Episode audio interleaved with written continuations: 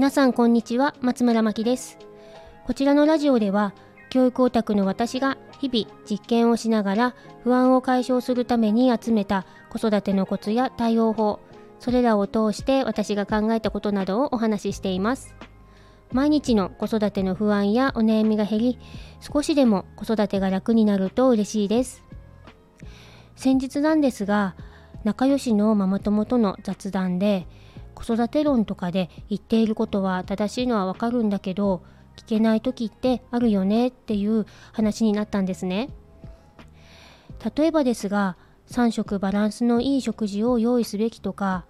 ゲームや YouTube はルールを、ま、ルールを決めるべきとか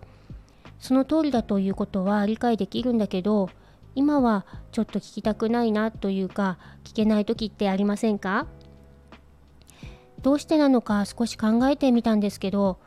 本当にそのことで悩んでいて八方塞がりの時とかすでにいろいろ試しているけどうまくいかない時やそもそも自分が睡眠不足だったり疲れている時とか理由はいろいろあると思うんです。私もこれまで何度もそんなことがあったんですけど子育てが始まってからの5年間は特に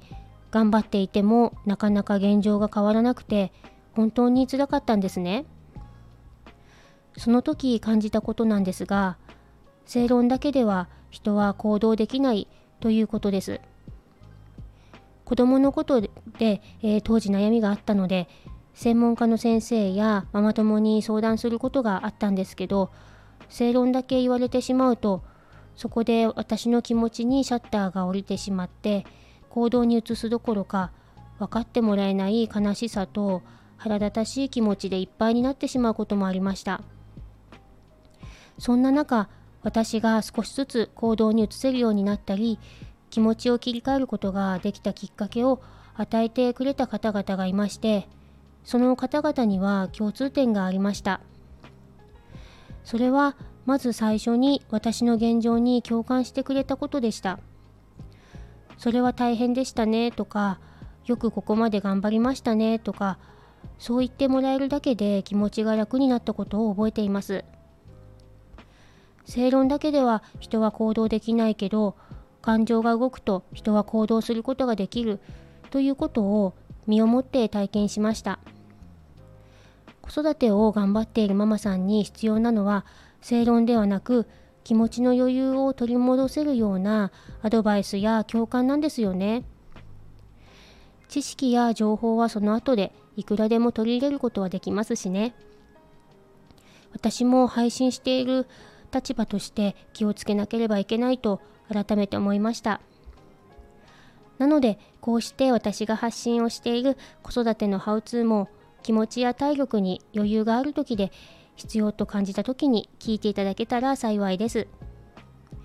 こちらのチャンネルのご感想やご質問などありましたらコメントやレターからお気軽にお寄せください。最後に少しご案内があります。今月の24日火曜日と27日金曜日に子どもの読解力を高める会話術をテーマにママカフェを開催いたします。読解力は生きていく上で最重要スキルの一つと言われています。教育科の石田勝則先生直伝7つのマジックワードを使ってお子さんとの会話をしながら、えー、読解力を高める方法をご紹介いたします。